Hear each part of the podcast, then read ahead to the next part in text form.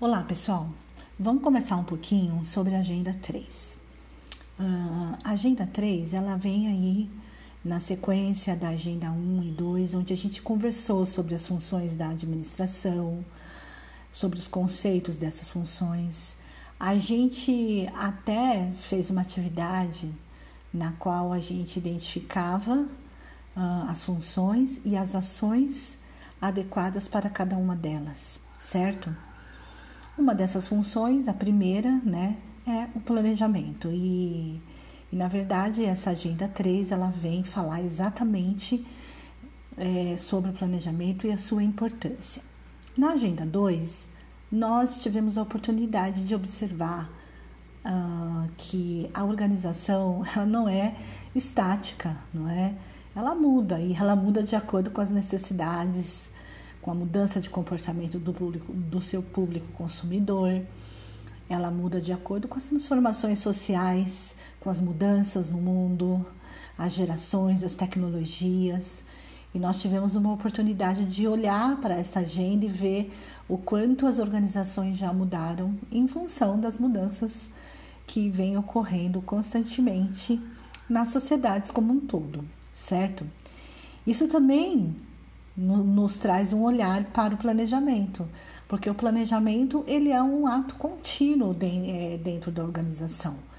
Né? Então, ainda que você tenha começado lá com um determinado planejamento, dali a pouco você já realizou aqueles objetivos, organizou todos os recursos que você tinha para realizar né, esses objetivos, iniciou todas as mudanças, identificou, controlou, né, fez um, uma deu aí um olhar para verificar se, se você estava indo no caminho certo e o processo continua constantemente, certo? E quando existem mudanças ocorrendo no nosso meio social, aí mais ainda a necessidade de você começar a se planejar, você começar a olhar um pouco mais à frente, né? A gente pode hoje, por exemplo, identificar né? Antes dessa pandemia, nós já tínhamos aí muitos negócios digitais, um e-commerce crescente, né? começaram aí com grandes empresas, obviamente, e quem já estava olhando para isso, que via aí nesse tipo de, de negócio uma possibilidade antes mesmo da pandemia, já começou a pandemia com negócio digital, com e-commerce. Não teve grandes dificuldades de fazer essa transição, de olhar para o mercado dessa maneira. Mas a maioria acabou tendo que é, apagar o incêndio, vamos dizer assim, né? Principalmente os pequenos, os micro e pequenos empreendedores tiveram que olhar agora o que, que a gente vai fazer. A gente, né, a gente não pode operar como a gente operava antes, então o negócio digital passou a ser uma grande possibilidade daqui para frente, né? Essa é a diferença dessa atitude proativa e atitude reativa. Na atitude proativa, nós já vislumbramos as mudanças, isso já vinha acontecendo, não é? E a pandemia só veio acelerar cada vez mais esse processo para todos efetivamente. Ah, e a atitude reativa foi o que muitos tiveram, né? Agora que a situação está assim, a gente tem que se mexer, senão quebra, senão o negócio quebra, não é? Bom, então planejar significa que você precisa estar atento para esse olhar, é, para essa proatividade efetivamente, porque planejar significa decidir, certo? Decidir aonde aonde você quer chegar, o que você quer fazer, como você quer fazer, quando você vai fazer, quanto você vai gastar, o que você vai precisar realizar, certo? É, para que você alcance o seu objetivo, certo? Então a gente pode dizer, né, como a nossa apostila aqui mesmo traz, é, que o planejamento ele é um processo contínuo, porque a organização está tomando decisões constantemente né? Então é um fluxo contínuo. Todas as funções operam dessa maneira. Né? Elas são manipuladas pelo gestor dessa maneira na organização.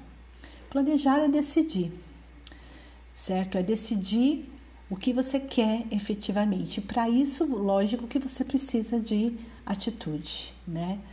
Essa atividade é dinâmica e você precisa estar olhando o tempo todo para o mercado, para as necessidades do seu público consumidor e para as mudanças que ele vem sofrendo, né? para as mudanças de comportamento, de comportamentos sociais, de homens, mulheres, crianças, adolescentes, né? seja lá quem for o seu público-alvo específico, certo? É, é preciso ter esse olhar para que você possa realizar as mudanças na sua organização. É, é muito você é como é como essa visão que a gente vê aqui na apostila, né? As nuvens vão se formando e você sabe que vai chover, certo? Então você já pode se antecipar e tomando as providências, né, para que não tenha estragos aí, né? É mais ou menos por aí o caminho do planejamento, tá? Ah, é claro que planejar não significa dizer né, que, que, que você está livre das consequências, por exemplo, de situações imprevistas, como uma pandemia, uma crise econômica.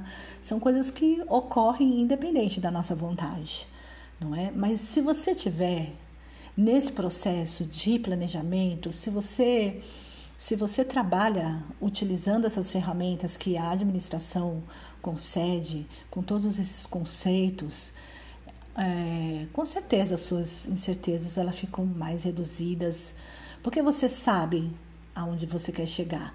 E se de repente você tiver que mudar o rumo porque você não esperava que isso viria, que algo desse tipo aconteceria, você já está acostumado a refletir. Então você acaba encontrando uma saída também, certo? É, essa é a melhor maneira, né, que se tem de inovar, de criar coisas novas, né, de fazer com que sua organização esteja antenada com o mundo, certo? Essa é a nossa agenda 3, basicamente. Na próxima agenda, a gente vai falar dos tipos de planejamento que, que nós temos na administração, ok? É isso. Bom, então vamos pensar um pouquinho aqui agora no fichário, o fichário da Agenda 3. Então, ele, ele nos traz a seguinte situação: de um amigo que resolva te convidar para que você para você administrar uma pequena papelaria, certo? É, ele conta para você que lá no bairro há um outro negócio semelhante ao dele, que nos últimos meses ele tem perdido a freguesia para uma terceira papelaria recém-aberta, maior e mais moderna que a dele. Diante desse cenário, quais seriam as suas primeiras atitudes? Com o que você se preocuparia? Qual será o seu plano estratégico? Então, ele quer aqui que você monte um plano estratégico para você recuperar essa papelaria, certo? Como você recuperaria os antigos clientes? Faça um levantamento especificando os objetivos e as ações. exatamente aqui na apostila, né? Tem um exemplo que você coloca lá o objetivo que você quer alcançar e quais as ações que você vai realizar para alcançar esses objetivos.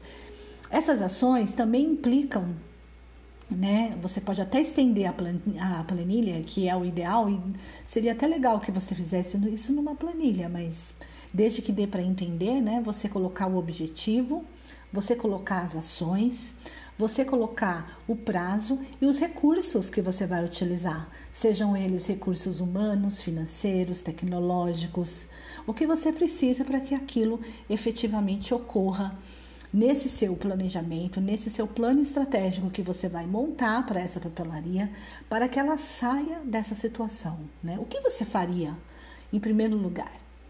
O que você faria para entender o que está acontecendo com o negócio dele? Porque ele te chamou. Agora você precisa entender primeiro o que está acontecendo, não é? Não dá para você sair planejando sem entender o que está acontecendo com ele, é, quem são esses, esses concorrentes, como é que esses, é, que esses concorrentes trabalham, quem, quem é o público-alvo dele, né? Por que esse público é, está indo para a concorrência? Então, a primeira coisa que a gente faz, tentar entender o que, que é feito para isso, o que você pensa em fazer para que você tire essa papelaria dessa situação, que você ajude esse empresário a levantar o negócio dele, tá bom? É basicamente isso. Coloque lá objetivos, ações, prazos, recursos, né? De uma forma objetiva, é claro, mas que a gente consiga entender o que você pretende, quais são as suas ideias para este negócio, tá bom? Eu acho que é isso, então. Então, boa noite aí para vocês.